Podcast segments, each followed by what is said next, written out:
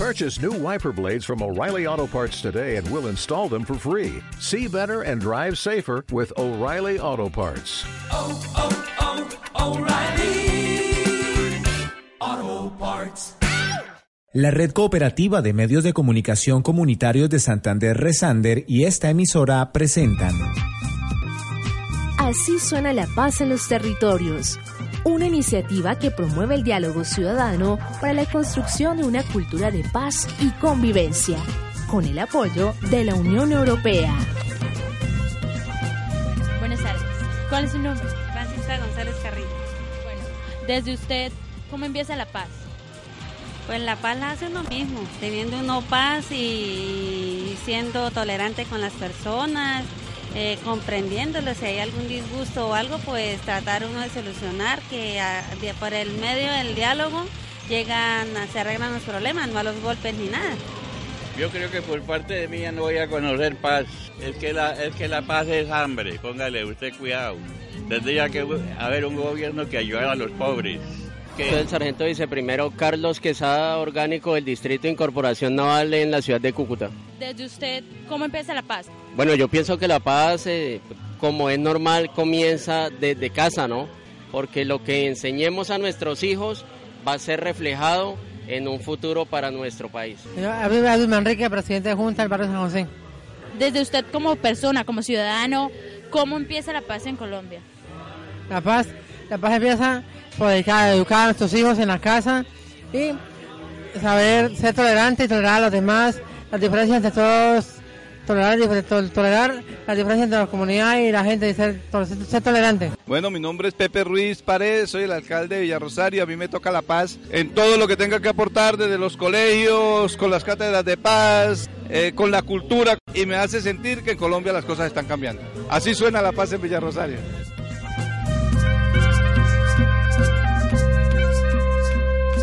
Escuchando las respuestas que nos dieron los habitantes de Villa del Rosario el pasado 20 de julio en el Parque Central Los Libertadores, iniciamos nuestro tercer programa de la tercera franja Contemos en Paz, propuesta presentada en marco del proyecto Radios Comunitarias para la Paz y la Convivencia, financiado por la Unión Europea y Resander. Yus, ¿qué tal? ¿Cómo le parecieron las respuestas de los habitantes de esta villa histórica? Hola Johnny, hola Miguel, eh, a los oyentes también, saludos.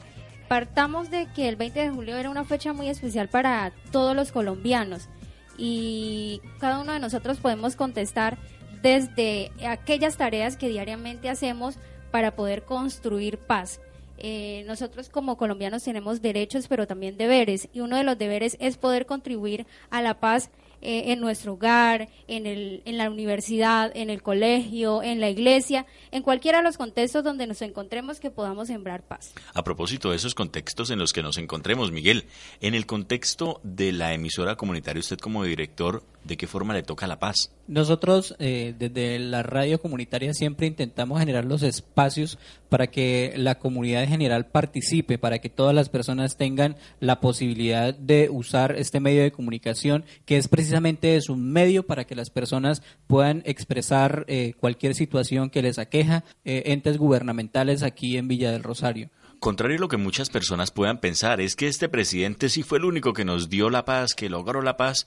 Déjeme contarle, Yus, Miguel y amables oyentes, que la paz no es que sea un sea, parte de un discurso político como tal o que sea la bandera de este presidente como tal. No, la paz es un derecho constitucional y por eso es que siempre está presente en los discursos de todos los presidentes. Tenemos como precedente 10 acuerdos de paz, aunque fallidos, pero en su momento los mandatarios intentaron devolverle a Colombia ese derecho constitucional que está hoy por hoy muy vulnerado. Como venimos hablando que la paz es un derecho constitucional, pues precisamente de esto se trata este tercer programa en el que vamos a hablar de qué son los derechos humanos. ¿Cuáles cree usted que se vulneran en el municipio de Villa del Rosario, Yusmari? Históricamente creo que el derecho a la salud, Johnny, puesto que todos nos enfermamos, ¿no? Y cuando eh, necesitamos de verdad, de, de verdad que nos suplan los medicamentos o alguna operación, alguna cirugía, se tarda en llegar la respuesta. ¿Sabe qué es lo que más me gusta? Es que desde que se inventó el acetaminofén, ese es como el medicamento mágico, ¿no? Le duele la cabeza, acetaminofén. Le duele la rodilla, acetaminofén. Lo operaron, acetaminofén, acetaminofén. Y a veces no hay ni acetaminofén. Escuchemos las respuestas que nos dieron algunos habitantes del municipio histórico a esta pregunta precisamente. ¿Cuáles derechos cree usted que se vulneran o se le han vulnerado en el municipio histórico de Villa del Rosario? Uno de los derechos humanos que más viola aquí en la frontera, el derecho a la vida. Creo que no solamente aquí en Villa del Rosario, sino a nivel nacional, casi que a nivel internacional, los fundamentales, para no mencionarlos todos, es como el derecho a la salud, el derecho a la educación, el derecho a los servicios públicos, que más se viola en nuestro municipio es el derecho a la vida porque como todos sabemos es zona roja y es una zona muy peligrosa. Los derechos humanos son derechos inherentes a todos los seres humanos, sin distinción alguna de raza, sexo, nacionalidad, origen étnico, lengua, religión o cualquier otra condición. Entre los derechos humanos se incluyen el derecho a la vida y a la libertad, a no estar sometido ni a esclavitud ni a torturas, a la libertad de opinión y de expresión, a la educación y al trabajo, entre otros muchos. Estos derechos corresponden a todas las personas sin discriminación alguna. Tuvimos la oportunidad de entrevistar a Marlene Álvarez, personera municipal, y nos contó cuáles son los derechos que se vulneran en nuestro municipio, pero también cuáles son las acciones o los esfuerzos que ellos han venido haciendo de mano de los veedores también y de algunos defensores de derechos humanos para que estos derechos eh, no se sigan vulnerando en nuestro municipio. Allí empezamos nosotros pues una ardua eh, tarea protegiendo eh, a nuestra comunidad en varios temas, en el tema a la salud sobre todo. Quizá allí se encuentra también inmersa esa respuesta a, a esa inquietud que tiene la comunidad rosariense que cuál es el derecho que más se amenaza o se vulnera acá y es el tema de salud. ¿Por qué? Porque las EPS y las IPS no atienden de manera oportuna, no entregan medicamentos, las citas cada vez son más demoradas, entendemos que estamos frente a un sistema de salud que tiene muchas limitaciones. Sin embargo, en muchas de las oportunidades nos toca acudir a la vía o a la acción de tutela para que vía tutela pues no se vulnere este derecho tan importante como es el tema eh, de la salud. Otro tema que podemos nosotros considerar como eh, que se está vulnerando o atacando los derechos eh, humanos y los derechos fundamentales es el tema de los eh, servicios públicos. Esa es una de las quejas más reiterativas en esta personería. Tuvimos en unos años atrás el tema, eh, pues por, por, por todo el proceso violento que hubo en nuestro municipio, sabemos que somos o fuimos receptores de gran manera de población víctima del conflicto armado. Allí también está la personería municipal vigilante pues para que no se revictimicen a las víctimas que están asentados en nuestro municipio. En este momento se está adelantando un proceso de caracterización, entonces eh, también estamos allí vigilando. En el medio de una sociedad tan impregnada por la violencia, es necesario tener bien puestos los pantalones, como decimos en esta zona de frontera, para uno decidir ser una de las personas que vele porque los derechos no se sigan vulnerando. Y más aún cuando es conocido que en muchos gobiernos los líderes han sido menguados por los grupos armados para que la comunidad sin liderazgo no surja. Hoy, en este programa, invitamos a Ciro Albarracín. Ciro Albarracín es un veedor de los derechos humanos que viene trabajando junto con Marlene Álvarez, la personera municipal de Villa del Rosario.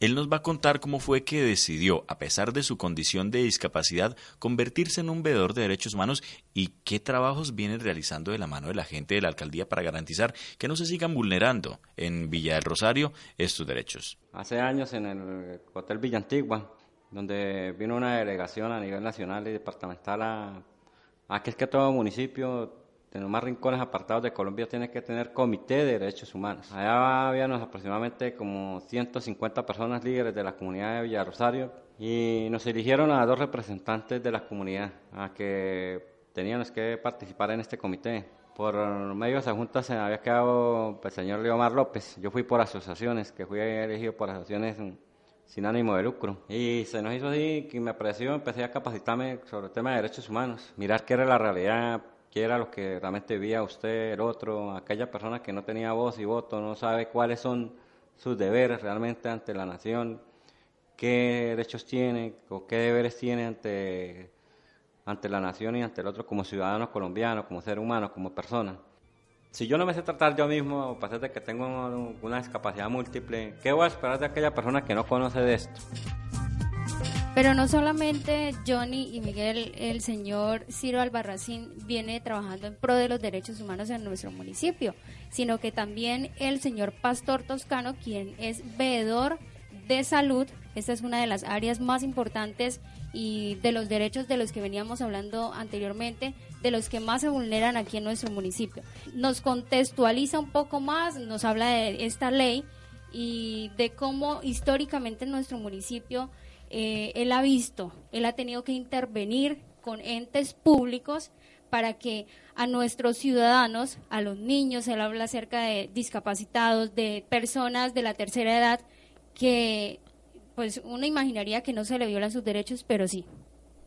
Escuchemos entonces el audio de esta entrevista.